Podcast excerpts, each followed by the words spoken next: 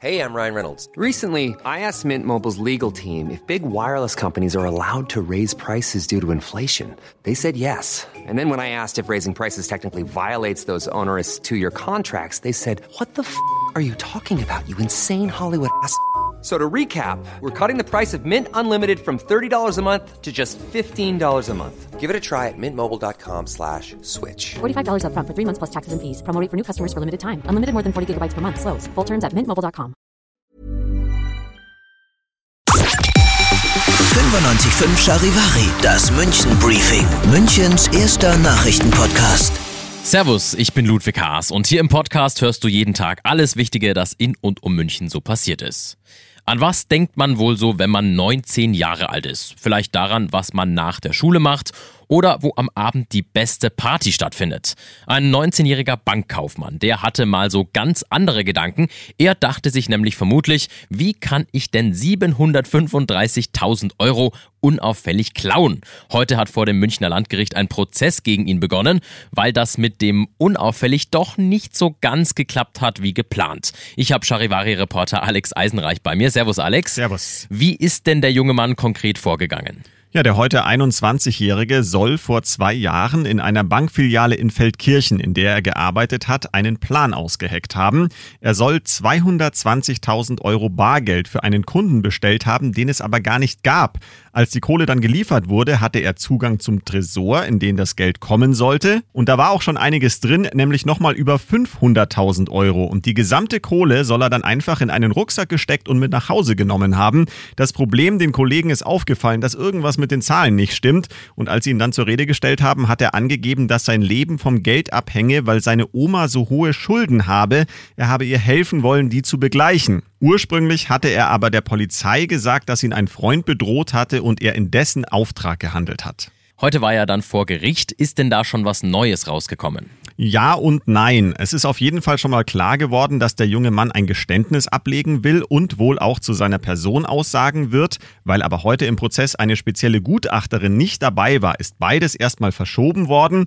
Klar ist auch, der junge Mann ist schon wegen kleinerer Vergehen Polizei bekannt und hat bei einem Arztbesuch versucht, aus der U-Haft zu fliehen.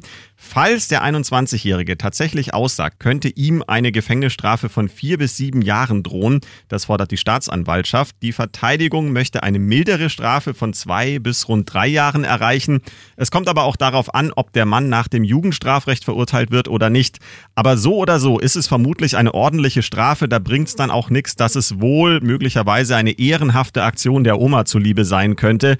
Und ein ganz entscheidender Punkt ist auch immer noch offen. Es weiß noch keiner, wo das Geld abgeblieben ist. Wahnsinn. Da lohnt sich dann mit 19 vielleicht doch lieber über die Party nachzudenken. Vielen Dank, Charivari-Reporter Alex Eisenreich. In Haar hat gestern eine Unbekannte eine 21-Jährige mit einem vollen Kaffeebecher beworfen.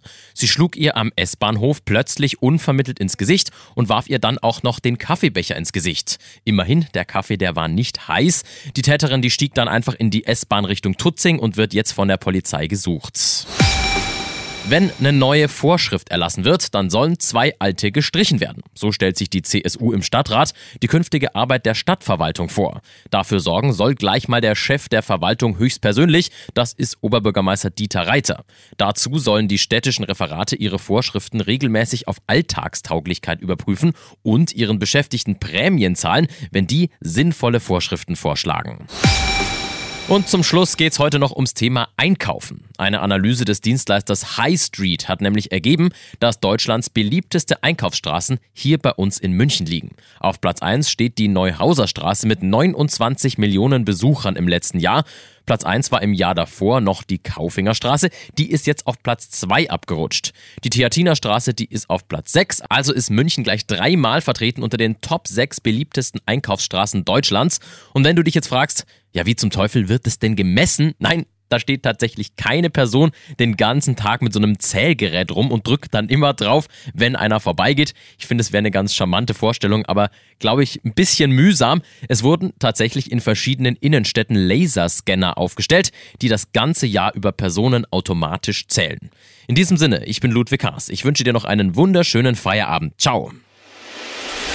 95.5 Charivari, das München Briefing. Münchens erster Nachrichtenpodcast. Jeden Tag ab 17 Uhr. Dieser Podcast ist eine Produktion von 95.5 Charivari. Botox Cosmetic, out toxin A, FDA approved for over 20 years. So, talk to your specialist to see if Botox Cosmetic is right for you. For full prescribing information, including boxed warning, visit BotoxCosmetic.com or call 877-351-0300. Remember to ask for Botox Cosmetic by name. To see for yourself and learn more, visit BotoxCosmetic.com. That's BotoxCosmetic.com.